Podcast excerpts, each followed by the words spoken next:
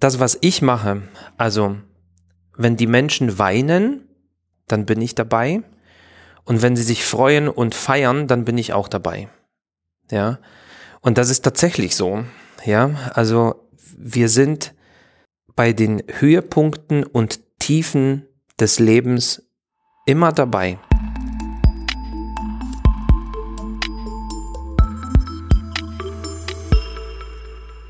Also es ist ja verrückt, wie ich hier aufgrund der Malteserblicke durch die Stadt komme, was ich hier alles zu sehen bekomme. Ich bin hier gerade im, ich glaube, im tiefsten Pieschen. Da war ich ja noch nie. Auch vor einer großen Kirche.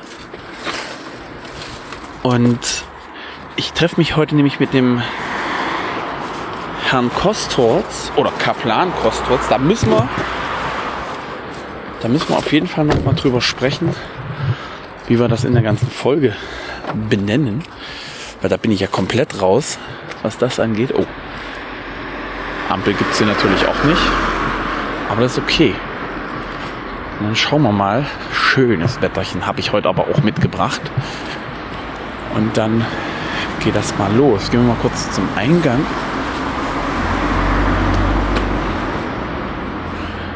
Katholische Pfarrkirche St. Josef in Dresden-Pieschen ist das hier. Na dann, aber das ist nicht da drin, sondern in irgendeinem Haus. Ne? Das muss ich erst noch mal finden. Schauen wir mal. Herzlich willkommen zur 22. Folge der Malteser Blicke, dem Podcast der Malteser aus den Diözesen Dresden, Meißen und Görlitz. Ich bin Michael Pietsch und in diesem Podcast treffe ich mich einmal im Monat mit Menschen, die in den verschiedenen Bereichen der Malteser arbeiten, um mit ihnen über ihren Alltag und ihre Erfahrungen zu sprechen. Über allem steht dabei die Frage, was ist das für ein Mensch, der es sich zur beruflichen Aufgabe gemacht hat, anderen Menschen nah zu sein. In dieser Folge erwartet mich Kaplan Kostorz. Er ist Diözesanseelsorger bei den Maltesern. Und in den unbekannten Gefilden musste ich erst das richtige Haus finden und ich konnte mir nicht vorstellen, was mich dann erwartet. Und dann gab es auch noch das Problem mit der Klingel. So, katholisches Pfarramt. Jetzt muss ich aber nur noch den Namen finden. Oh, war ja. Ah ja, hier, Kaplan Kostorz. Keiner da? Das wäre ja verrückt.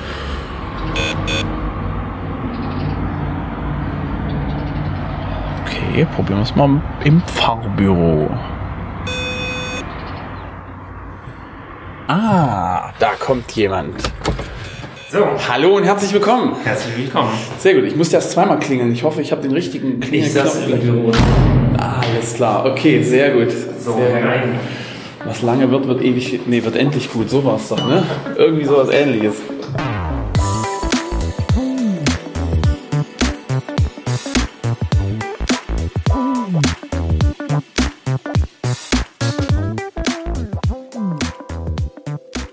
Herr Kostorz, wie geht's Ihnen? Ein Träumchen. Ein Träumchen. Ja, bei dem Wetter, das habe ich auch extra mitgebracht. Also, Ich bin schwer begeistert, ja, das stimmt. ja.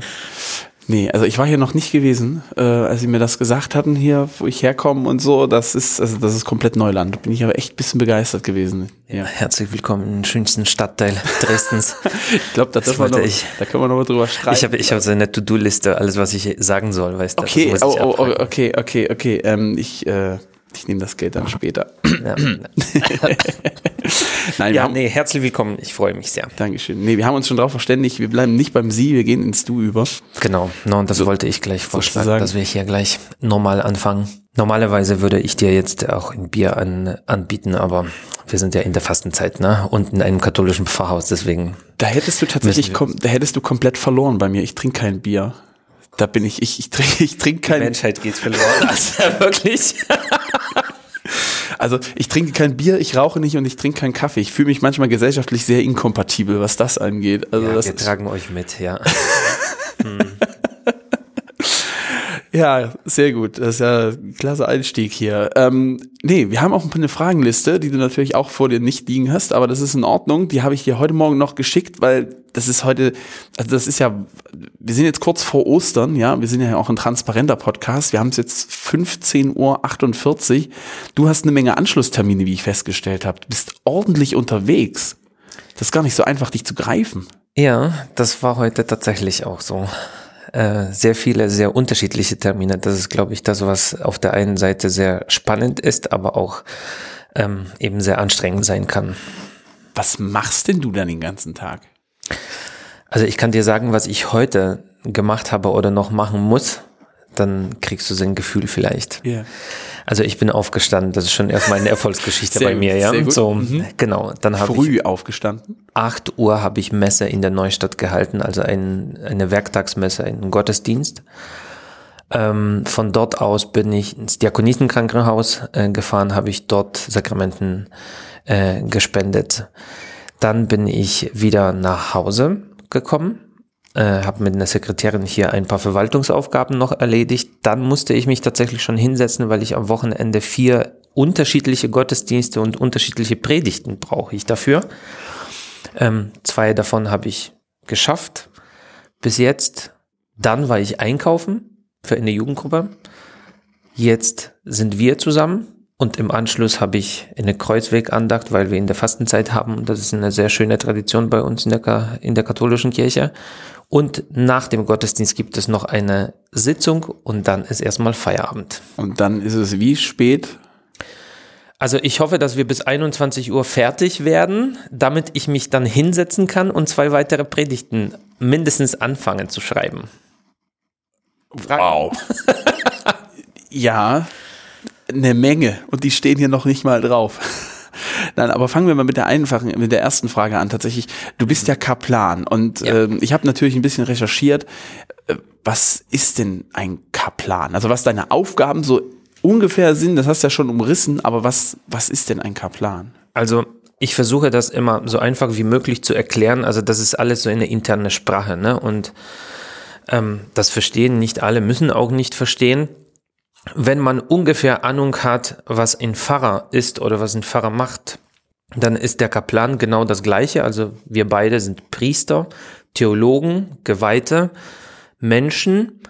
Der Kaplan aber, das ist der Unterschied, er trägt nicht die Verantwortung für eine Pfarrei, für die Gemeinden sozusagen, so wie der Pfarrer. Er hat auch noch die ganze Verwaltung und so weiter und so fort. Das hat ein Kaplan nicht. Er ist nur für bestimmte Bereiche zuständig. Kinder, Jugend. Und das ist sehr unterschiedlich. Ah ja, okay. Sozusagen. Genau. Also ein und das ermöglicht mir zum Beispiel auch eben Malteser Seelsorger zu sein. Ja. Ja. Also wenn ich, ich kenne ja, also ich bin ja evangelisch unterwegs und die, da gibt es einen Pfarrer und der macht quasi alles. Und du bist quasi so ein bisschen, kann man sagen, spezialisiert auf einen Bereich? Vielleicht noch andersrum, also alle Kapläne sozusagen werden irgendwann mal Pfarrer. Ja. ja, das ist einfach so. Also die Kapläne, das ist sozusagen, das sind die Jahre, bevor man Pfarrer wird. Man, das ist keine Ausbildung mehr, sondern man lernt unterschiedliche Gemeinden. Deswegen wechseln wir auch relativ oft. Ich wechsle fast alle drei Jahre. Ich war schon in unterschiedlichen Städten in Sachsen unterwegs, in unterschiedlichen Gemeinden. Ähm, und das dient, sag ich mal, der Vorbereitung dann auf das Pfarrersein. Ja. Und Pfarrer sein im Vergleich zum Kaplan heißt dann, du bist in einer festen Kirchgemeinde. Genau, also der Pfarrer hat eine, eine Kirchgemeinde, so bei uns hat, heißt das dann Pfarrei. Ja. Ähm, und er trägt komplett die Verantwortung für die Pfarrei, für alles. Für alles, was dort gemacht wird, aber auch eben für die Finanzen, Verwaltung und so weiter und so fort. Personal. Und das muss ein Kaplan nicht machen und das genieße ich sehr. Noch, aber wenn das heißt, dass du, dass, dass jeder Kaplan irgendwo auch in Pfarrer wird, heißt das, dein Weg muss dich dahin führen oder führt dich automatisch dahin? Oder wenn du sagst, nee, Kaplan, das ist eigentlich genau mein Ding, äh, das mache ich? Das wünschen sich vielleicht viele, aber ich glaube, das gelingt eher selten, nicht Pfarrer zu werden. Also das ist okay, ja, ja, okay. ja, ja. Okay, wie viele Jahre? Nachwuchsarbeit, weißt du? Ja. wie viele Jahre hast du da jetzt noch auf der Uhr quasi? Keine Ahnung, das, das weiß keiner. Ach so, also da gibt's nicht ab so ab äh, drei Jahre, alle drei Jahre wird mal gewechselt Nein. und dann gehst du in ab, was weiß ich, ab zwölf Jahre. Also früher war das tatsächlich so, das konnte man ungefähr einschätzen, also zwei Gemeinden, ungefähr so sechs, sieben, acht Jahre, war mal Kaplan und dann ist man Pfarrer geworden, weil wir viele kleinere Gemeinden auch damals noch hatten. Jetzt Ja. haben wir eine Zusammenlegung gemacht vor ein paar Jahren. Ähm, die Anzahl der Pfarreien wurde reduziert dadurch und deswegen brauchen wir nicht so viele Pfarrer. Ja. Kompliziert, alles in eine interne Ja, Geschichte, man muss das nicht verstehen. Also- ich will dir einfach jetzt gleich so. Ja, ja. Also Helfen. ich habe, ich habe, ja, man, man findet ja recht viel über dich im Netz, also im Vergleich zu ähm, ganz vielen anderen, also zu, zu den anderen Folgen habe ich zu dir recht, also auch zu dir als Person Bin ich gespannt. ein, eine, ja, doch, tatsächlich. Und zwar ähm, auf einer Seite Tag des Herrn. Da gibt's einen Artikel von 2014, Oh Gott. wo du quasi angefangen Ja. zu haben scheinst und auch deine Beweggründe. Aber so ganz habe ich hier, da, da, da bist du übrigens. Ja, das ist Kisi. Oh Gott. ja. Ah, Die Zeit vergeht noch. Ja, das ist jetzt neun Jahre her. Ne? Äh, ist, äh, äh, äh, da steht auch dein Alter. Das heißt, wenn man 27 plus 9 rechnet, weiß man, wie alt du bist. Ja, super, ich danke dir. Jetzt weiß das ganz Deutschland. Ich, ich bin Wie viele Zuhörer haben wir? ja, doch schon, dass es, dass es auf jeden Fall sich lohnt. Schön, dass du gekommen bist. Ja, sehr gerne. ja, und äh, aber so richtig, also so richtig, so richtig klar, warum du Kam das, das, jetzt machst. kam gerade so sächsisch durch? Ja, Das- kam ich hab's- ich hab grad- ich bin ganz Kannst kurz- du das machen? Bitte. Ich liebe es. Ich versuche mich da zurückzuhalten. Nee, eigentlich. mach das nicht. Wir wollen ja authentisch sein. Auf jeden Fall, auf jeden Fall. Äh, mir wurde tatsächlich mal gesagt, ähm, dass ich äh, äh, umso umso sächsischer mein Gegenüber war, umso mehr rutsche ich ins Sächsisch. So, ja, sorry, das kann ich leider nicht. Nee, das ist völlig okay, das ist völlig okay. Aber ich, eigentlich gebe ich mir Mühe, dass das nicht passiert. Nee, ich finde Sächsisch total herrlich. Ich mag Ich verstehe nicht, warum so viele Sachsen irgendwie versuchen, das irgendwie zu meiden.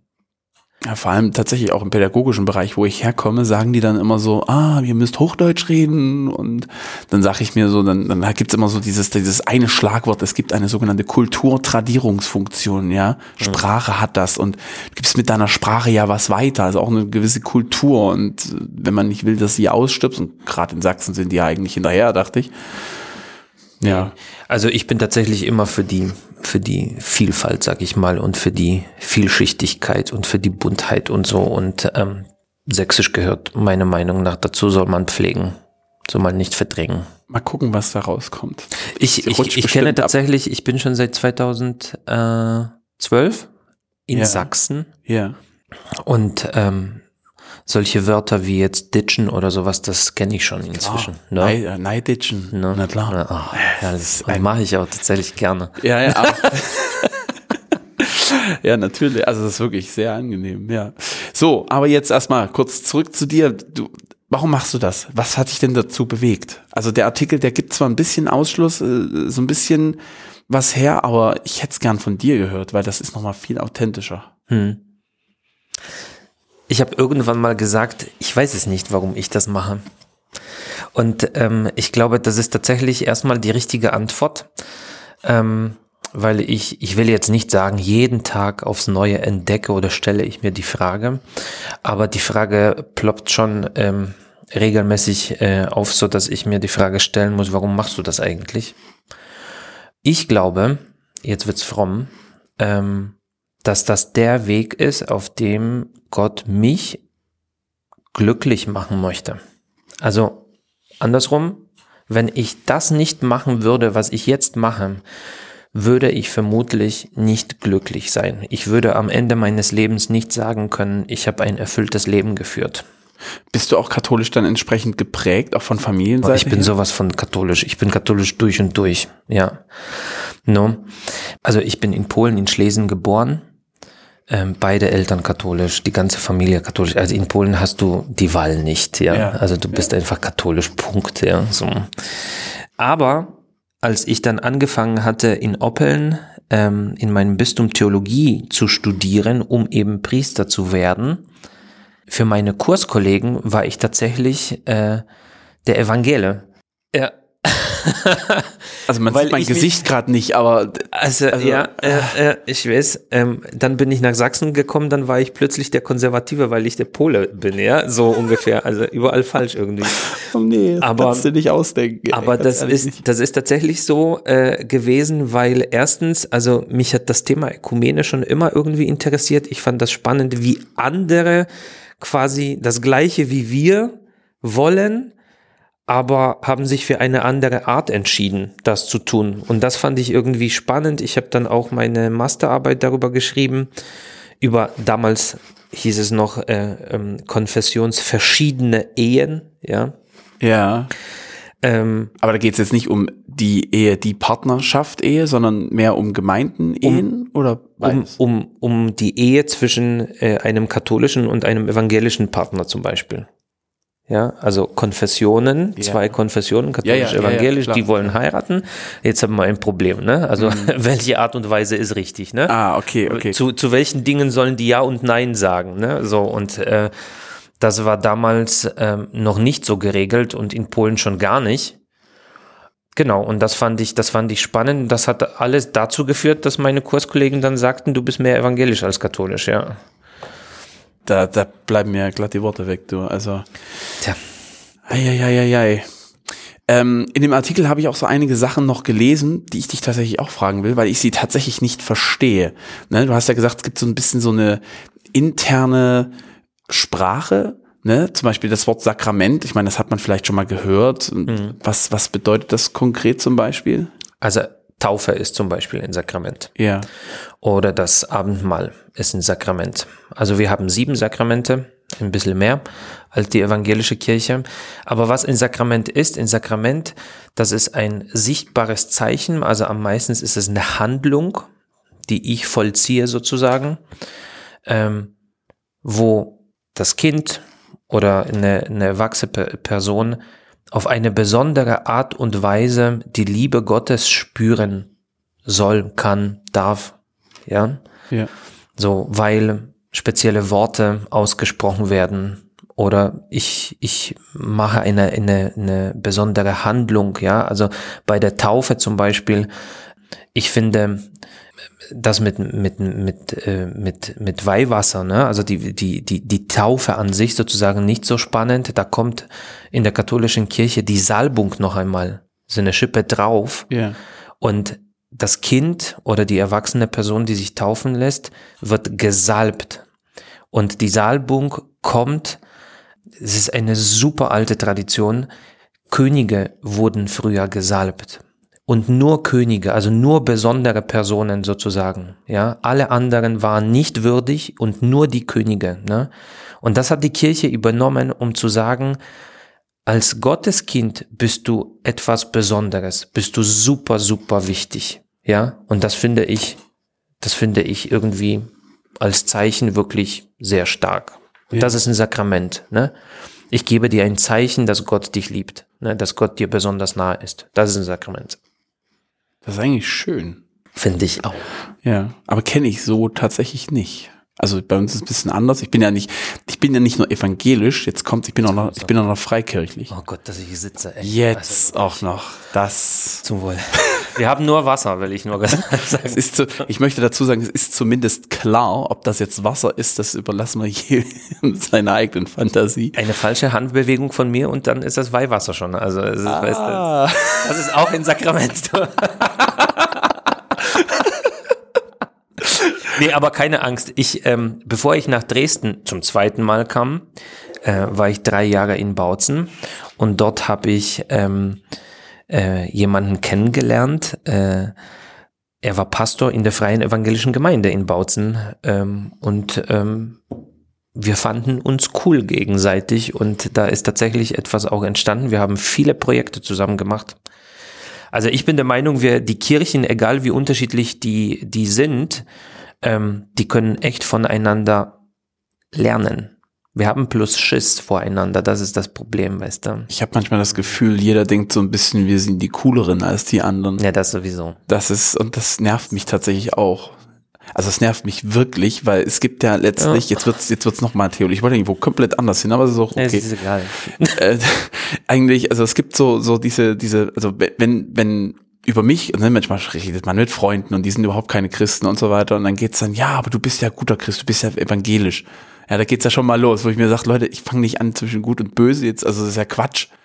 Gut, aber man muss, man muss natürlich dazu sagen, dass, dass äh, viele Leute über uns, über die Katholiken so sprechen, das kann ich nachvollziehen. Ja, also ich, ich sage Leute, ja, ich verstehe das, ne? So. Ja. Ähm, ja, ich glaube, das hat auch etwas damit zu tun, dass man, dass man ähm, auch quasi sagt, katholisch ist quasi das Alte, Ne? Mhm. Äh, evangelisch ist durch die Reformation sozusagen das Fortschrittliche und noch eine äh, Schippe drauf, da sind die Freikirchler, ja. da sind die coolen, die haben eine Band, weißt du, so Beleuchtung, weißt du, da tobt die Bude und sowas, ja. So, und ähm, ich sage, alles ist richtig, alles brauchen wir. Ne? Wir müssen bloß besser miteinander umgehen. Ja, wir haben halt alle dasselbe Ziel. Wir haben, wir glauben ja letztlich alle an dasselbe. Also warum machen wir da so einen großen Unterschied? Oder ja. anders ist vielleicht okay, vielleicht innerhalb der Auslebung, aber wir sollten uns auch nicht zerfleischen deswegen. Das sagt Magst Quatsch. du Kartoffelsalat? Ja, schon. Kann man machen. Hat deine Mama, machst du selber Kartoffelsalat? Hat deine Mutter, deine Frau? Meine Frau macht deine einen Frau. schönen Weihnachtskartoffelsalat. Okay, und wie macht sie denn? Weißt du das? Also ungefähr. Also meistens die Tür zu. das ist ein Geheimrezept. Weißt du warum? Nein, ich, ich sag's Spaß. immer. Ähm, mit den Konfessionen ist wie mit Kartoffelsalat eben. Ne? Es gibt einen Kartoffelsalat, einen deutschen Kartoffelsalat, ja, so. Aber meine Mutter hat ihn anders gemacht als deine Frau. Ja, ne? Und trotzdem ist, du hast einen Kartoffelsalat auf dem Tisch und ich, ja. Und das ist so mit den Konfessionen so ungefähr, ja. Also die Art der Zubereitung und was man da rein tun und ähm, gebe ich mehr Mayo rein oder gar keins? Nehme ich Gurken oder nehme ich gar keine Gurken und so weiter und so fort. Weißt du, so, so kann Mit man so ein Fisch bisschen. oder ohne Fisch? Wow, okay. Puh, doch, bei uns kommt ein bisschen Ja. Matthias her. Wirklich? Ja, doch. Okay, das habe ich noch nie gehört. Feinwürfel. Mega, mega. Ja, Freikirchler, ne? Ist- Stopp, meine Frau ist tatsächlich landeskirchlich. Ja, wo- Jetzt, es wird, Leute, es wird also übertreib nicht. nee, aber verstehst du, was ich meine? Ne? Es ja. geht wirklich um das Gleiche. Ne? So, wir haben gleiche Ziele, wir setzen unterschiedliche Schwerpunkte und haben an unterschiedliche Herangehensweisen. Mehr ist es nicht. So sieht's aus. Trotzdem würde mich interessieren, was ist denn ein steiler Missionar? Oder Steiler? Ich habe keine Ahnung. Wie, wie kommst du drauf? Das Ich steht in dem Artikel. gewundert. Das steht in dem Artikel. Hier steht, Was warte, steht da? Das steht. Ach so. Ist seine, das, ist das seine? Idee, steiler Missionar zu werden, verfolgt er nicht zu Ende. Was bedeutet, also was? Genau, also jetzt weiß ich. Okay, ich habe das schon verdrängt. ähm, also ursprünglich, also ich bin ein Diözesanpriester, ein Weltpriester, sagt man ja auch. Also äh, in ganz normaler. So, ja. Und dann gibt es unterschiedliche äh, Ordensgemeinschaften, die ähm, unterschiedliche Schwerpunkte in der Tätigkeit haben. Und die steile Missionare, das sind äh, Missionare, die in der ganzen Welt tätig sind. Also die können in Deutschland ausgebildet werden, aber werden in ähm, Afrika irgendwo tätig sein. Ähm, und ich habe einen coolen in meiner Heimat kennengelernt und dachte mir, boah, geil, das will ich auch, ne? Also überall in der Welt unterwegs zu sein und ähm, dort überall tätig zu sein als Priester und so. Das fand ich echt cool. Ähm, und dann habe ich aber die Idee mit meinem Heimatpfarrer geteilt und der sagte, du kannst das auch als Diözesanpriester machen. Ne? Und dann habe ich mich so ein bisschen zurückgezogen und habe angefangen, Theologie zu studieren. Jetzt kommt jemand rein. Jetzt kommt jemand rein. Ansgar. Hallo. Einfach reinkommen. Nee, Alles gar super. nicht. Guten Tag. Ist er jetzt auch zu hören? Ein bisschen. Also Ansgar ist ganz wichtig bei uns in der Gemeinde. Er kümmert, wir bauen jetzt gerade unser Gemeindezentrum um. Herzliche Einladung nächstes Jahr. Gerne. Hm, So. Und mir noch mal Ansgar schreiben, das vergessen. Kümmert sich. Und hat heute auch Osterkerzen für die Gemeinde mitgebracht. Stimmt's?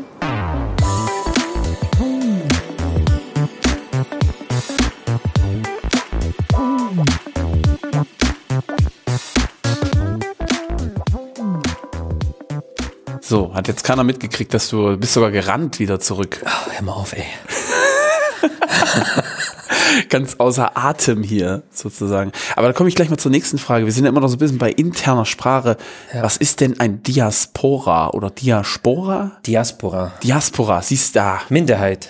Minderheit. Ah, No, also wir sind hier als katholische Kirche, leben wir in der Diaspora, also wir sind eine Minderheit. okay. Wir haben in Sachsen zwei bis drei Prozent Katholiken, hängt davon ab noch in welche Stadt und welche Region. Im Osten hier in der Lausitz, da leben noch die Sorben, da ist ein bisschen besser, da sind wir bei 12, 13, 14 Prozent, irgendwie sowas. Ja. Aber in Dresden, da sind wir gerade bei 2, 3 Prozent. Nach deinem Studium, nach deiner, äh, nach deiner, ist das, ist das eine Ausbildung? Nee, es ist schon ein Studium. Studium. Sechs Jahre. Mhm. Wie bist du denn dann zu den Maltesern gekommen? Ähm, Connections? Vitamin B. Ja. Nee, gar nicht. Ähm, also wie gesagt, ich war, äh, bevor ich hier nach Dresden kam vor drei Jahren, war ich drei Jahre in Bautzen tätig. Dort gibt es auch die Malteser. Und dort habe ich in der Gemeinde einen sehr aktiven Malteser gehabt, äh, der mir schon damals ein bisschen was erzählt hat. Ähm, und irgendwann mal haben die nach einem Diözesanseelsorger gesucht und er hat mich gefragt, ob ich mir das vorstellen könnte. Dann habe ich gesagt, grundsätzlich schon. Ne? Ich müsste ein bisschen vielleicht mehr wissen, was da wirklich auf mich zukommt, aber grundsätzlich schon. Also ich, ähm, ich finde generell alles, was ich noch nicht kenne, würde ich gerne machen wollen, weil das so, weißt du, ungeklärte äh, äh, Bereiche des Lebens sind und ähm, die zu entdecken ist immer spannend und da lernst du auch immer was dabei. Ähm, und dann kam irgendwann mal die offizielle Anfrage äh, von unserem Bischof, der übrigens der Bundesseelsorger der Malteser ist, ja, also auch Also komplett einmal alles, Chef. ganz Deutschland. Der ist genau. Ja. Ne? So, und er ist zufällig auch unser Diözesanbischof, also unser Landesbischof sozusagen. Und die offizielle, also die Malteser haben ihn angefragt, ob er mich sozusagen zur Verfügung stellen könnte. Und ähm, dann hat er mich auf einen Kaffee eingeladen und gefragt, wie sieht's aus und so. Und dann habe ich gesagt, ja, mach mal. Ja. Ne? Genau. Und der Malteser, der das dann ins Rollen gebracht hat, ist zufälligerweise der Danny Effenberger. Ach. so, schließt sich, so schließt sich der Kreis. genau. Wer den Herrn Effenberger kennenlernen möchte, Folge 1. Ja, bitte, dringend. Eine Ja. coole Socke. Ja. Oh, nee, Entschuldigung, er ist Geschäftsführer. bisschen, bisschen mehr Respekt. ja. nee, wirklich ein cooler. Ich habe, wie gesagt, Danny in Bautzen kennengelernt und ich mochte ihn sofort. Ähm, und ähm, dass wir jetzt da irgendwie auch zusammen etwas machen können, das ist wirklich großartig. Ja. Genau, und dann bist du in die Richtung, Richtung Seelsorge gegangen. Und das ist ja quasi so ein bisschen das Hauptthema heute. Äh, brauchtest du da eine extra Ausbildung für eigentlich? Nee, also unser Studium, also die Theologie sozusagen, ähm, da bereiten wir uns auf die Seelsorge vor. Also früher hat man auch äh, ähm, den Priester nicht mit dem Titel Priester oder so, also auch nicht Pfarrer so oft bezeichnet, sondern man hat eher eben Seelsorger gesagt. Ne? Also der, der sozusagen sich Sorgen um die Seelen der Menschen macht. Ja, finde ich, finde ich gar nicht so schlecht, muss ich ehrlich sagen. Vielleicht brauchen wir das ein bisschen mehr heutzutage wieder. Ja.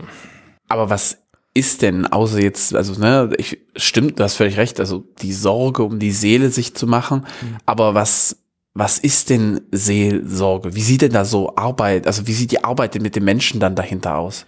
Ähm, du bist im Hort tätig, ne? Ja. Oder verrate ich das jetzt Ja, ja. Datenschutz irgendwie? Nee, so, ach, also, wissen das das, wissen alle? alle. Okay, gut. Alle, die den Podcast kennen, So, zugeben. Ja, richtig. Ähm, irgendwann mal war ich in einem Kindergarten und dort sollte ich mich auch vorstellen, ne? also auch erzählen, was ein Priester macht. Und die Leiterin sagte zu mir, naja, Sie müssen schon so eine Sprache sprechen, ne, die super einfach ist und äh, am besten viele Bilder und so, dass die Kinder das auch nachvollziehen können. Und das war echt nicht einfach. Und dann irgendwann mal habe ich gesagt, ähm, das, was ich mache, also wenn die Menschen weinen, dann bin ich dabei. Und wenn sie sich freuen und feiern, dann bin ich auch dabei. Ja. Und das ist tatsächlich so. Ja. Also wir sind bei den Höhepunkten und Tiefen des Lebens immer dabei. Ja. Also ich begleite Leute, die trauern und versuche die auf dem Weg der Trauer auch zu begleiten. Aber ich gestalte eben auch so Höhepunkte eben wie Taufe zum Beispiel oder Hochzeit. Ja, so. Das ist vielleicht sehr allgemein jetzt gesagt. Ne? Ähm, ich habe schon am Anfang gesagt, ne, wie mein Tag heute aussah. Also da ist wirklich, also mein Beruf, man spricht ja bei uns auch von der Berufung, aber das, was ich mache, also mein Job ist so vielfältig, also da sind so viele andere Berufe mit dabei. Ähm, du bist Reiseleiter, du bist, äh, äh, du machst Seniorenbetreuung, du machst, du machst Kinderkatechese, du bist Rallye-Lehrer, ähm, ja, also alles ist dabei, ja, Manager, also alles, Veranstalter. Ja. Stadtführer vielleicht. Es, in, ey, in wenn es, wenn es nötig ist, bin ich dabei. Ihr seid ja letztes Jahr, ist ja wirklich fast ein Jahr her, mhm. äh, habt ihr auch eine Sammlung gemacht äh, für Menschen, die aus der Ukraine geflüchtet sind. Und äh, da hast du wohl auch Vitamin B benutzt, wie ich gelesen habe, nach Polen, vermute ich, äh, die das dann weitergegeben haben. Das ist ja quasi äh, nicht nur, also es ist nicht nur um die Seele sorgen, sondern letzten Endes ja dann auch um na, man könnte fast sagen, über, um, um körperliche Unversehrtheit. Ne? Also genau, also der Mensch ist Leib und Seele. Ja. Ne? Also nicht nur das eine oder nur das andere, sondern beides. Und deswegen muss man auch beides im Blick behalten. Und ähm, also ich merke das Thema Korruption irgendwie, der rote Faden in diesem Gespräch. ähm, aber Moment. Ähm, das war das war tatsächlich so, weil ähm, ein Tag nach dem äh, Kriegsbeginn ähm, saßen wir hier bei mir im Pfarrhaus mit der Angelika. Angelika hat sich, äh, macht bei uns im Bistum ähm, die Gefängnisseelsorge koordiniert. Die Leute, die im Gefängnis die Seelsorge betreiben. Und wir saßen hier und beide waren einfach davon überzeugt, wir können hier nicht sitzen und nichts machen, wir müssen etwas unternehmen. Und dann haben wir angefangen einfach, also eine Schnapsidee, ja, so erstmal bekannt äh, gemacht, dass wir das äh, äh, machen wollen bei uns in den äh, verschiedenen Gemeinden hier in Dresden, ja. Und dann hat sich die Sache so entwickelt, dass wir plötzlich die Garnisonskirche voll hatten mit verschiedenen äh, Kartons, Sachspenden und so weiter und so fort. Hier standen ich weiß nicht, wie viele Leute das dann am Ende waren, die uns geholfen haben, das zu sortieren, einzupacken und so weiter und so fort. Und dann war die Frage, wie kommt das in der Ukraine an? Oder an den Orten, wo das wirklich gebraucht wird. Ne? Ähm, was mache ich? Ich rufe natürlich den Danny an und sage, Danny, ich brauche Hilfe, ja. So, und Danny, so wie er ist, machen wir. Ja. ja. Und dann waren tatsächlich, ich weiß nicht, wie viele Transporte haben wir Richtung ukrainische äh, Grenze geschickt ähm, mit den Sachspenden, die dort wirklich ähm, das Leben gerettet haben, ja. Hm. Ja. Du hast doch gerade von der Gefängnisseelsorgerin gesprochen. Angelika Lang habe ich hier gerade noch mal vor meiner Nase. Ja, was du alles gefunden hast. Das ist krass, oder? ja, ja. Manchmal bin ich selbst überrascht, was ich so recherchieren kann. Das ist verrückt, ja. ähm, aber es gibt ja, es gibt ja mehrere Bereiche der Seelsorge. Das, also das habe ich tatsächlich auch gefunden. Gefängnisseelsorge, Krankenhausseelsorge.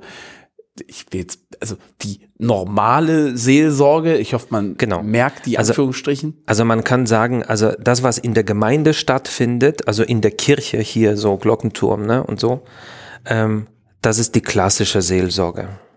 So, so kann man das bezeichnen. Ne? Und ähm, Gefängnis, Krankenhaus, das ist kategoriale Seelsorge, sag ich mal. Da hast du wirklich nur mit einer speziellen Gruppe zu tun. Ja, ich bin auch noch hier in Dresden für die Kinder-Jugendseelsorge zuständig. Also das ist auch eine Art von von Kategorialseelsorge. Yeah. Ne, du hast eine Zielgruppe, eine Altersgruppe oder wie im Gefängnis. Ne? Und du, klar, ne, also du musst natürlich, wenn du ähm, Angebote machst als Kirche, musst du natürlich schauen, ähm, mit wem du zu tun hast. Ne? Also ich kann nicht ähm, bei der Jugend in Stuhlkreis anbieten, ja, aber bei den Senioren schon. Und bei den Senioren geht das auf und bei der Jugend wahrscheinlich nicht. Hm. Obwohl, weiß ich nicht, muss ah, ich nur überlegen. Vielleicht. Ah, In der Pädagogik wird alles in Kreisen gemacht. Aber, ja. Oder die, die, die Methode, die ich absolut nicht leiden kann mittlerweile, ist, guck mal, wir haben jetzt ganz viele Karten in der Mitte. Oh Gott, ja. Aber und da dürft ihr euch raussuchen, wie ihr euch findet. Ich mag das. Das, das ist der Einstieg bei uns genau, immer. Ja, immer, immer. Wie fühlst du dich? Ja. Ja. Also ich, ich finde es auch wichtig, deswegen habe ich dich am Anfang gefragt, wie geht es dir? Weil letzten Endes diese Frage, wie es dir geht, zieht sich dann durch die komplette Folge. Aber du hast keine Karten mitgebracht. Das tut mir leid. Das tut mir leid. Ich, ich bin einfach davon ausgegangen, dass du quasi schon die Karten habe.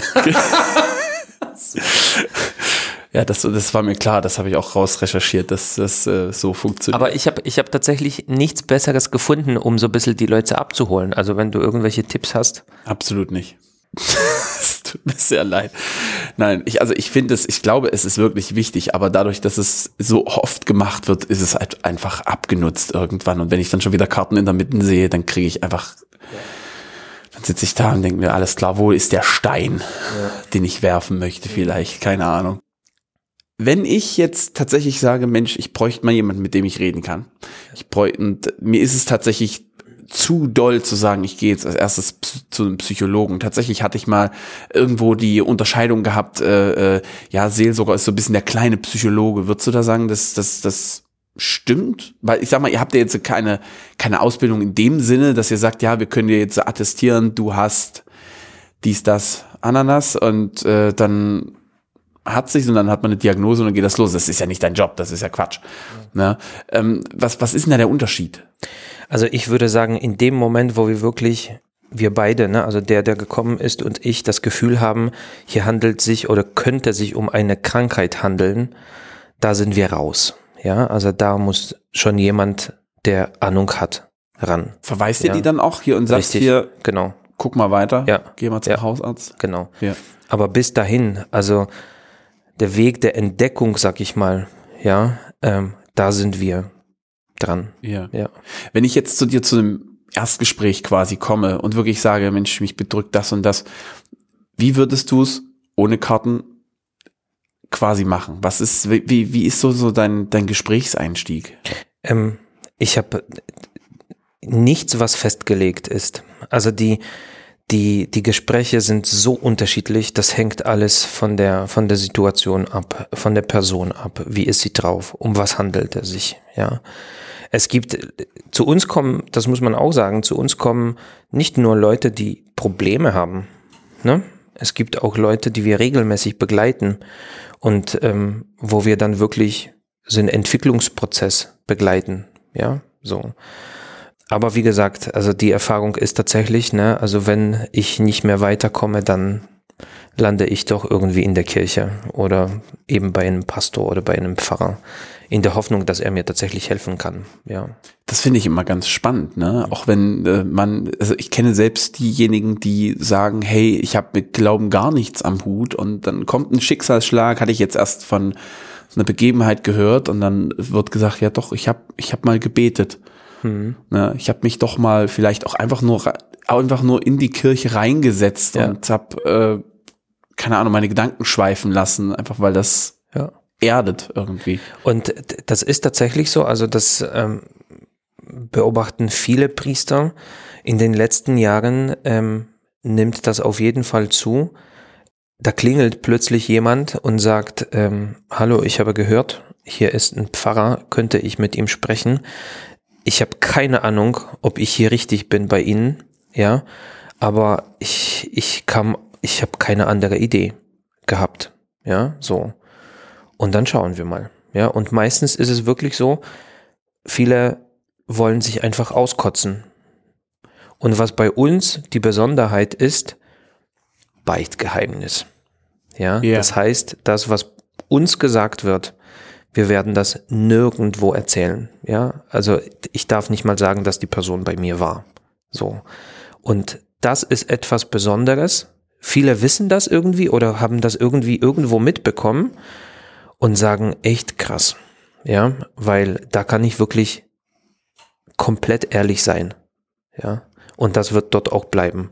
Und das ist, glaube ich, etwas, was, was viele Menschen heutzutage wirklich suchen, ne? verstanden zu werden. Und ich glaube noch nicht mal, dass du jetzt wirklich sagst, ja klar, in der Situation war ich auch schon mal und so weiter, aber es wird vermutlich, da wird es so viele Situationen geben, das geht gar nicht. Da müsstest du ja fünf Leben gelebt haben vielleicht. Aber Beistand geben und sagen, ja, ich kann es zumindest nachvollziehen. So und so geht's. Ja, einfach das Gefühl geben, ähm, du bist in der Situation, in der du dich jetzt gerade befindest, nicht alleine. Ja. ja. Und das ist, glaube ich, schon sehr viel. Wie viel, wie viel Jesus würdest du mitgeben? Wenn jetzt hier wirklich jemand kommen würde und sagen, Mensch, ich habe mit Glauben gar nichts am Hut. Das klingt jetzt nach ähm, spannend, aber. Das ist, ja, also wie gesagt, das ist, das ist sehr unterschiedlich, weil ähm, ich stehe auch dazu, ne? Also wenn Leute zu mir kommen, dann wissen sie, ich habe etwas mit mit Jesus zu tun, ja, yeah. oder soll mindestens etwas mit Jesus zu, zu tun haben. Ähm, und das, was was was ich mache, ich ich kann sagen, was was mir geholfen hat, ja, oder wo wo ich mein Fundament ähm, suche oder sehe, ja, was für mich sozusagen das sicherste ist im Leben, was mir die Sicherheit im Leben auch gibt, ja. Und das ist auf jeden Fall Jesus und das ist auf jeden Fall mein Glaube, ne? Ja. So. Und aber ich stelle das den Leuten natürlich zur Verfügung, ne? So. Ja. Du hast ja gesagt, du gehst auch in die Richtung Trauerarbeit. Ne? Es ist, glaube ich, immer am einfachsten zu sagen, wir freuen uns mit dir, sage ich mal. Aber wenn du sagst in die Trauerarbeit, da bin ich gleich einfach, weil die auch die letzte Folge ging um Hospizdienst. Bist du mit diesen, mit den Diensten irgendwie so ein bisschen verbandelt und mit ja. wem noch so? Also ich, ich weiß, dass die Malteser auch viel Trauerarbeit machen, ähm, aber mit, äh, mit den Maltesern in der Hinsicht ähm, habe ich noch nichts gemacht. Ähm, aber wir haben in Dresden äh, christliches Hospizdienst äh, und mit denen habe ich letztes Jahr zum ersten Mal in Trauerwochenende oder in Wochenende für trauernde Familien mitgemacht. Und das war tatsächlich eine sehr, sehr wertvolle Erfahrung. Ähm, und das, was, was mir in Erinnerung geblieben ist, was ähm, eine Frau gesagt hat, hier muss ich nicht zum zwanzigsten Mal erklären, warum ich traurig bin. Und die, die mir gerade zuhören, die verstehen das auch, warum ich traurig bin. So. Also da merkst du, du, die erwarten keine Ratschläge. Ne? Die wollen nicht jetzt, wir müssen jetzt zehn Punkte abarbeiten und das ist dein Weg in die Zukunft, so ungefähr, und die Erwartungen haben wir jetzt, sondern einfach da sein. Ja, einfach Raum öffnen, Raum geben, wo Trauer wirklich auch akzeptiert wird. Ja, also ich darf trauern. Ja. Das ist, glaube ich, das Wichtigste. Ja. Es wird wieder traurig hier, das können wir nicht machen. So, jetzt so. noch einmal. Aber das gehört auch zum Leben dazu, ne? So. Ja. Und vielleicht jetzt wirklich auch noch die Brücke zu schlagen. Ähm, das Tolle ist, wenn dann plötzlich, das habe ich ähm, Ende des vergangenen Jahres erlebt, ähm, ich habe eine Beerdigung gehabt und dann ein paar Monate später, ja, kam der Mann mit seinem Sohn, die Mutter ist leider verstorben, äh, kamen hier vorbei und haben gesagt, wir sind wieder in Dresden und wir wollten wieder Kontakt aufnehmen äh, und wollten dir sagen, es ist super alles und wir haben uns versöhnt nach dem nach der Trauer und wir danken dir, ja, und uns geht's wieder gut und das wollten wir dir einfach sagen und das ist natürlich toll. Ja. Ne? Also das ist wirklich, wo du sagst, okay, ähm, man hat das Beste draus gemacht und ähm, die sind auch dafür dankbar. Ist doch toll, oder? vor allem, dass sie nochmal extra den Weg so auf sich ja. genommen haben, um nochmal ja. ja. Äh, das zu sagen. Weil manchmal vergisst man mhm. vielleicht in, in solchen Situationen dann nochmal Dankbarkeit auch nochmal zu zeigen.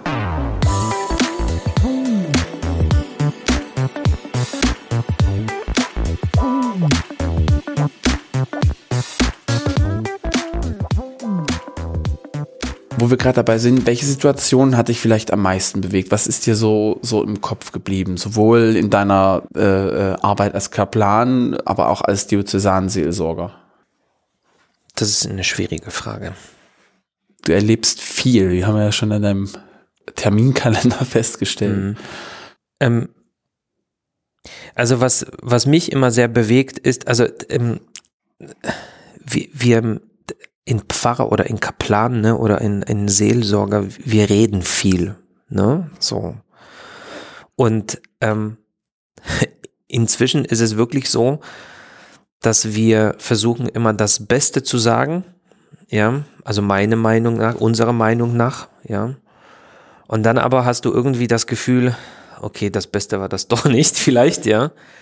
Und dann kommt aber jemand und sagt, ey, das Wort oder so ein Satz ist mir in Erinnerung geblieben.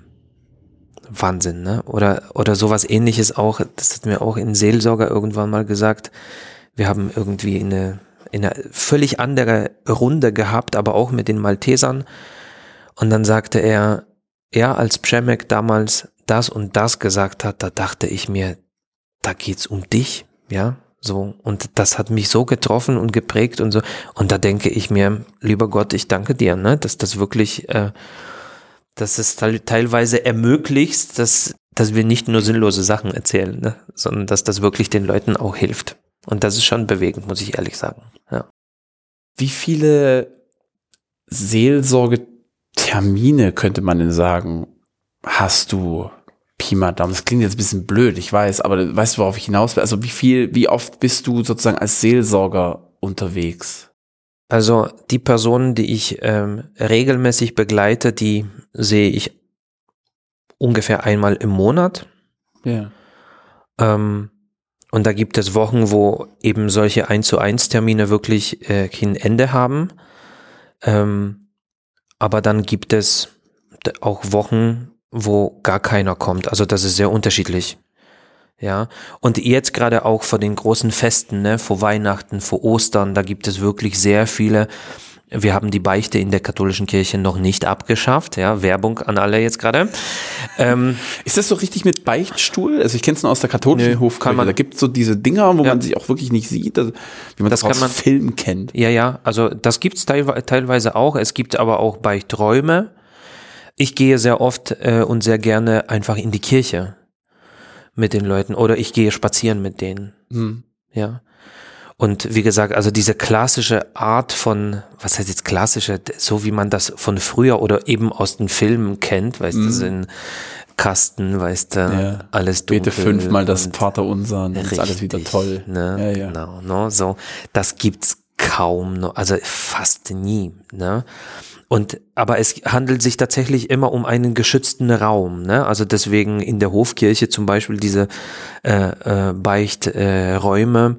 Äh, ähm, es geht einfach um, um diese intime Atmosphäre. Also ähm, nur ich und Gott und der Beichtvater, der stellvertretend da ist. Ne? Genau, also vor, vor den großen Festen nimmt das auf jeden Fall immer zu, ähm, weil man will dann quasi Ostern komplett als freier Mensch irgendwie auch feiern. Und gerade jetzt die Fastenzeit soll auch dem dienen, dass man sich mit dem eigenen Leben auseinandersetzt, ne? Und nicht nur sagt, ey, toll, alles super wunderbar, ne? Und alles andere wird ausgeblendet, sondern eben zu sagen, okay, hier ist eine Baustelle und die Baustelle gucke ich mir jetzt nochmal an und versuche eben auch mit einem anderen darüber ins Gespräch kommen, weil vier Augen sehen einfach mehr als nur zwei Augen ich finde das ganz spannend, diese Fastenzeit. Ich muss gestehen, dass ich, ich kann mich nicht dran erinnern, dass ich jemals gefastet habe. Auch wenn ich weiß, zum Beispiel eine Kollegin, die macht das immer, die sagt, ich esse von dann bis dann keine Süßigkeiten und so weiter. Ob die jetzt, also die ist auch überhaupt kein, äh, überhaupt mit Christentum überhaupt nichts am Hut, zumindest hat sie jetzt noch nie so weitergegeben und sagt halt, ja, aber ne, dann mache ich das und dann können ja fast sagen, das haben wir immer schon so gemacht, ne? Und ähm, ich finde das ganz dahingehend ganz spannend, weil ähm, Ostern ist ja im Vergleich zu Weihnachten das habe ich in einem Podcast gehört, das hat jemand anders, das ist ein Zitat jetzt, ja. Quasi Ostern ist im Vergleich zu Weihnachten wichtiger. Genauso ist Wenn man das so ist, wenn man das so sagt. Wa genau. was macht es wichtiger? Stell dir mal vor, die Geschichte mit Jesus hätte sich ein bisschen anders entwickelt, ne? Er ist geboren und das war's. Und dann lebt er weiter und ne, so macht das eine oder andere. Wie jeder. So, genau. Aber er würde nicht am Kreuz für unsere Sünden sterben, ja, und er würde nicht auferstehen, ja, dann würde das Wichtigste in unserem Leben eben fehlen, ne, weil wir glauben nicht an die Strukturen, wir glauben nicht an die Personen hier, ne, so, ähm, sondern wir glauben, dass wir nach dem Tod weiterleben können. Und das ist nur deswegen möglich, weil Jesus auferstanden ist. Ne? Also am, ähm, in der Osternacht feiern wir sozusagen das Unmögliche, ne, was Jesus möglich gemacht hat. Ja, und er hat das nicht für sich gemacht, sondern er hat das für uns gemacht. Ja, und deswegen ist Ostern wichtiger als Weihnachten. Aber wie gesagt, das eine ohne das andere würde es auch nicht geben. Deswegen wollen wir Weihnachten auch nicht schlecht reden. Jetzt komme ich zu einer richtig wichtigen Frage und das interessiert mich wirklich brennend. Okay, los geht's. Was machst denn du in deiner Freizeit, wenn du denn mal welche hast? Also ich muss tatsächlich äh, alles, was ich sonst so mache, nicht in der Nähe haben. Das heißt, wenn ich frei haben möchte, ich muss wegfahren. Ich muss mich mit völlig anderen Leuten treffen, die mit meiner Arbeit, mit meinen Gemeinden, mit den Bereichen, wo ich tätig bin, nichts zu tun haben. Weil ansonsten hat das kein Ende. Ja. Ja. So. Und dann ist aber wirklich alles möglich. Ja. Also kulturelle Sachen und äh, auch ähm, Wandern und also da, da kann ich mir wirklich viele Sachen vorstellen, aber wie gesagt, das Wichtigste ist tatsächlich, ich muss weg. Ja. Also wenn ich frei haben möchte, muss ich weg. Mit ein paar Freunden babbeln gehen. Ja. Aber am besten so Freunde, die mit der Kirche auch nichts am Hut haben, weißt du. Ja, okay. Ja, ja.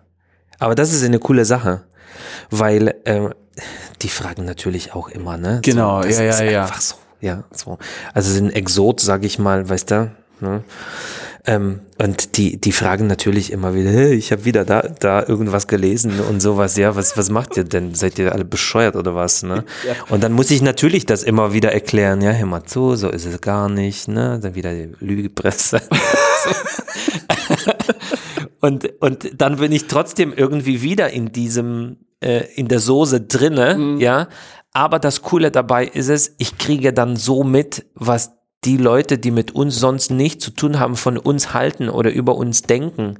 Und dann bringe ich das wieder mit rein und sage, ey, Katholiken, ja, vielleicht für euch, aber nicht für die anderen. Also denkt auch an die Außenwahrnehmung, ja, und, und äh, vielleicht ist das für euch selbstverständlich, aber für die anderen eben nicht. Ne? Und deswegen müssen wir ein bisschen anders werden oder das anders machen, ja, wenn wir andere Leute auch dafür begeistern möchten. Und deswegen, wie gesagt, also Freizeit, aber doch irgendwie auch dann. Ja. Wirst du da, wirst du da auch manchmal so ein bisschen aufgezogen?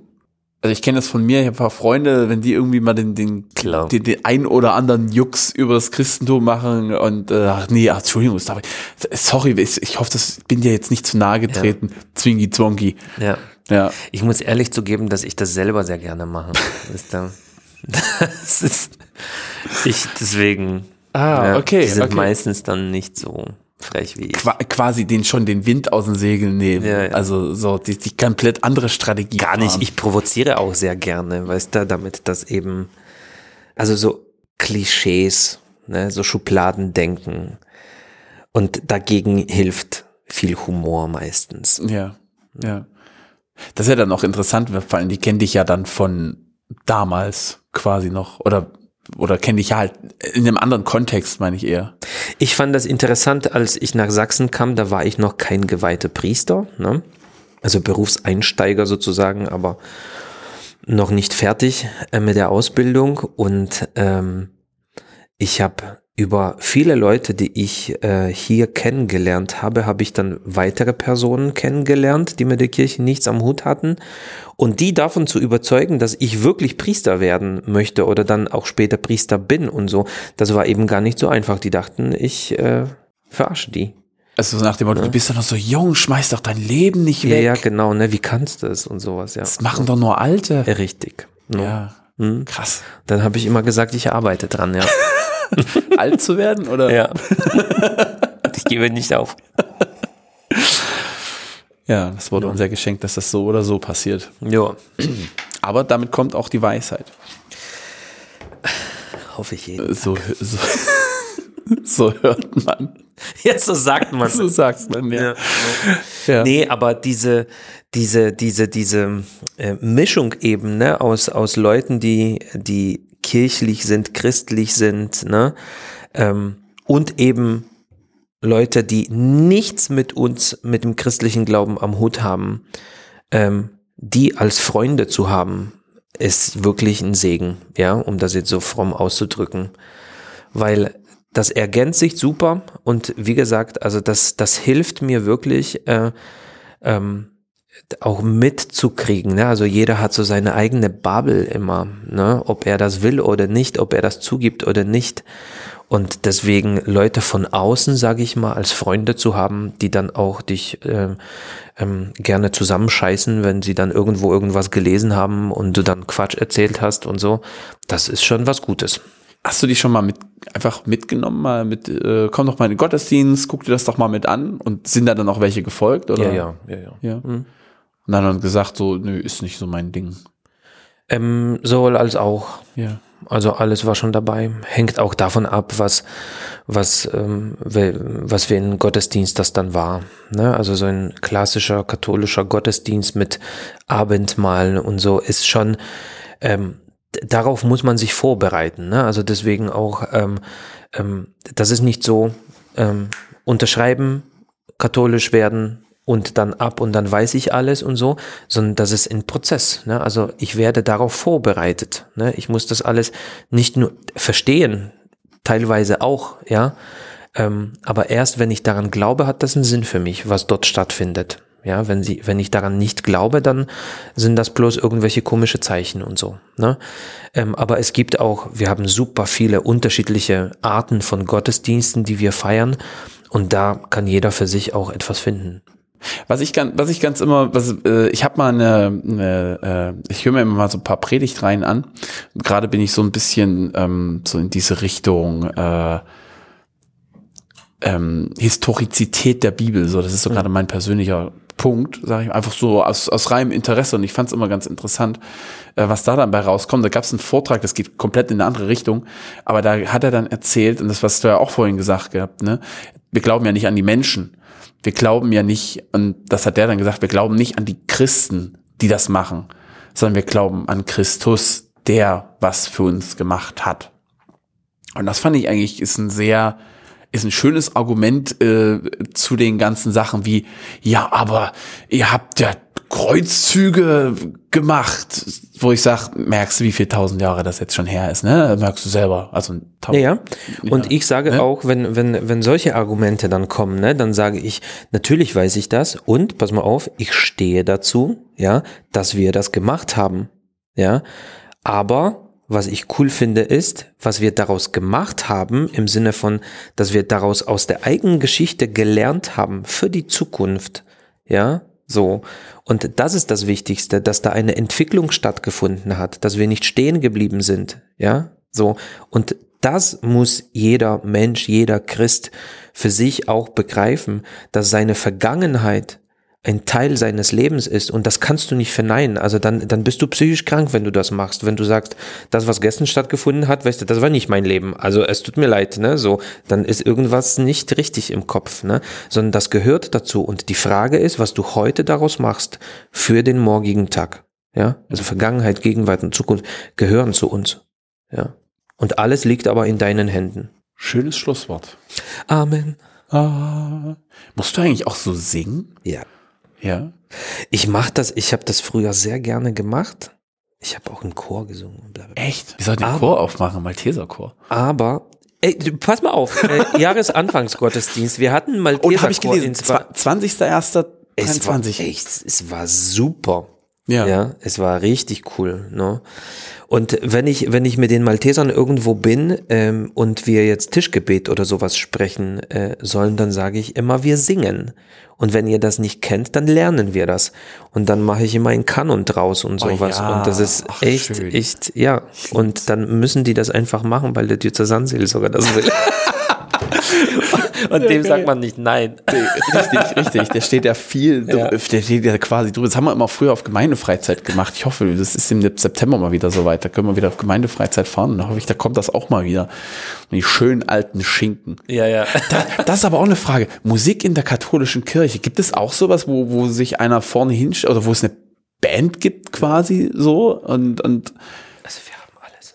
Alles quasi breit gefächert. Wir haben, wir sind sehr oft breit, ja. Ähm, wir haben das Klassische, wir haben die Orgel, ne? wir haben die alte Art der Musik, also die Gregorianik, ja. Ähm, aber wir haben auch hier in der Gemeinde gerade, wir haben, ich weiß nicht wie viele Bands, ja, so, die dann, die dann Musik machen mit Schlagzeug und mit allem drumherum und so. Die Jugend macht, macht auch eine eigene Art von Musik und so. Wir haben hier Erwachsenenchor und Kinderchor. Früher gab's noch mal einen Jugendchor, die sind dann alle irgendwie wegen Studium und so weggezogen. Gab's irgendwie keinen Nachwuchs bei Corona und was auch immer. Also alles, alles gibt's eigentlich, ja. Ne? Aber diese, diese Lobpreislieder zum Beispiel wie bei euch, ne? Ja. so, das ist dann wieder, da gibt es unterschiedliche auch Gruppen in der, in der katholischen Kirche, zum, in der, in der Hofkirche findet, ich weiß nicht wie oft, viermal im Jahr oder so, Night Fever statt. Das ist so ein Lobpreisabend, Ja. sag ich mal. Und da werden solche Lieder wie bei euch zum Beispiel auch gesungen und gespielt, ja. Die kommen aber in der klassischen Gemeinde eher selten vor. Ja. Okay. Also ich hab, war mal auf einem ökumenischen Gottesdienst gewesen und äh, die Lieder wurden, da wurde, glaube ich, wirklich, also es war ein bisschen zweigeteilt. Ich glaube, unser, also mein Pastor hat die Auf dem Theaterplatz? Oder? Nee, nee, ähm, an der äh, Heilandskirche nicht, sondern dann noch drüber, das ist ein Kotter gewesen. Okay, also zwischen den Gemeinden sozusagen. Ja, so ein bisschen, also mehrere Gemeinden waren da gewesen. Ja. Und da wurde wohl irgendwie gesagt, äh, der Pastor von der evangelischen macht die Predigt quasi, aber ähm, die katholische Kirchgemeinde, die kümmert sich um die Musik. Musik. Ich kannte nichts. Also Hm. Das original ist tatsächlich, nichts. genau, das sind, also es ist auch, guck mal, wenn wir jetzt die Gesangsbücher ähm, äh, katholische und ähm, von der Landeskirche in die Hand nehmen, da Mhm. gibt es auch einen Teil, wo gemeinsame Lieder sozusagen, äh, äh, Lieder, die beide Kirchen haben und dann gibt, und das ist vielleicht so viel, ja, und dann gibt es aber so viele Lieder, die bei uns total unbekannt sind, ne, so Ja. und andersrum auch, also ähm, ja. Also dann, du hast jetzt noch zu tun. Wo, wo, äh, wo, was, was packst du da jetzt noch ein? Ach, das waren die Kerzen, die vorhin Ich, gebracht worden äh, sind. Genau, Ne? das große, das ist die große Osterkerze für die Osternacht. Die symbolisiert dann den auferstandenen Christus. Und äh, jeder Gemeindemitglied in dem äh, Gottesdienst bekommt auch noch eine kleine eigene Kerze, die er dann nach Hause mitnehmen kann. Und ähm, das Ist- muss ich jetzt alles einpacken. Ist die so groß wie das, wie das, also wie, eine kriegst du, warte mal, das ist eine kleine. oh ja, Was ist das, ja? Alpha und Omega, Anfang und Ende. ja, Ja, so. Das ist die, die große. das ist ein riesen, ein riesenlanges Paket, also Ja, lass es ich- ein Meter sein. Die muss ich auch tragen dann in der Osternacht. Das ist ja gar nicht so einfach. Warte mal. Das ist ja wirklich ein riesen Ding, ey. Ja. aber eine schöne. Genau, also Ostersymbole, ne? Das Osterlamm, Genau. die Siegesfahne, Alpha und Omega, Anfang und Ende und das aktuelle Jahr ist drauf. Und wer es gemacht hat, auf unten Das, das, das, haben, das haben irgendwelche Schwestern gemacht. Ah, aber okay. Das kann man bestellen. Wir haben hier in der Gemeinde eine Frau, die das tatsächlich auch für die Gemeinde jedes Jahr macht. Das ist eine Künstlerin. Aber dort oben haben wir niemanden und deswegen bestelle ich dort immer eine, eine Kerze. Ich hätte ja richtig Schiss, dass das Ding einen hier äh, zerbricht. Okay. Also du hast gesagt, du brauchst jetzt keine Hilfe nochmal? Nee, ich muss noch so viele Sachen mitnehmen, Okay. bis ich damit fertig bin, weißt du dann. Alles dauert. Ja, Dann hab recht herzlichen Dank. ich danke dir. Ich hoffe, wir sehen uns dann irgendwann nochmal. Gerne. Mal Bescheid. Du wolltest die Kirche dir noch Ich würde angucken, die ne? Kirche wirklich gerne mal angucken. Ne? Hast Ja. mir einen Führer mitgegeben. Also wer Lust hat, ich habe es am Anfang des Podcasts gesagt, äh, äh, St. Josef Kirche in Dresden-Pieschen. Richtig. Die schönste Kirche Dresdens. Damit beenden Oh, wir jetzt oh, oh, kontrovers. Uiuiuiuiui. Das, äh, da, da gibt's, vielleicht gibt es da Kommentare zu. Aber die schönste Kirche ist doch, keine Ahnung, Hofkirche vielleicht, keine Ahnung, ist einfach groß. Aber ob sie recht haben, das Ob sie recht haben, das wird sich noch zeigen quasi. Alles klar. Ich danke dir. Mach's gut. Mach's gut. Ciao. Ciao. Ah, sehr schön. Ach, das hat mir doch Spaß gemacht. Ja, die Kirche steht hier noch schön vor mir. Aber da würde ich wirklich ja gerne noch mal rein wollen irgendwann. Also wirklich große Empfehlung. Eine sehr ungewöhnliche Kirche, wie mir gesagt worden ist. Aus den 70ern. Aber da will ich gerade nicht zu viel erzählen, sonst äh, vielleicht erzähle ich irgendwelchen Blödsinn. Muss ich mir den Führer nochmal durchlesen. Ja, das machen wir dann noch. Habe jetzt ein bisschen Zeit.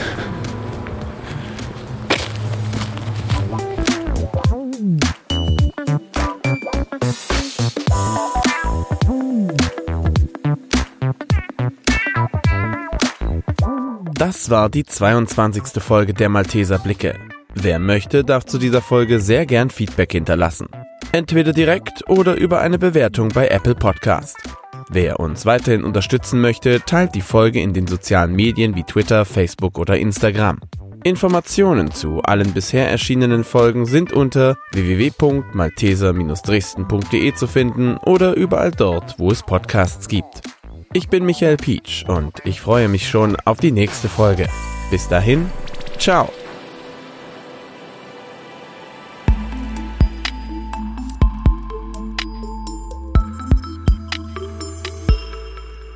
Ich hatte mit Herrn Effenberger mal überlegt, eine Band aufzumachen, weil wir beide irgendwie da sind nur gut unterwegs, musikalisch. Ja. Also, wenn ihr das macht, ich sitze in der ersten Reihe und klatsche.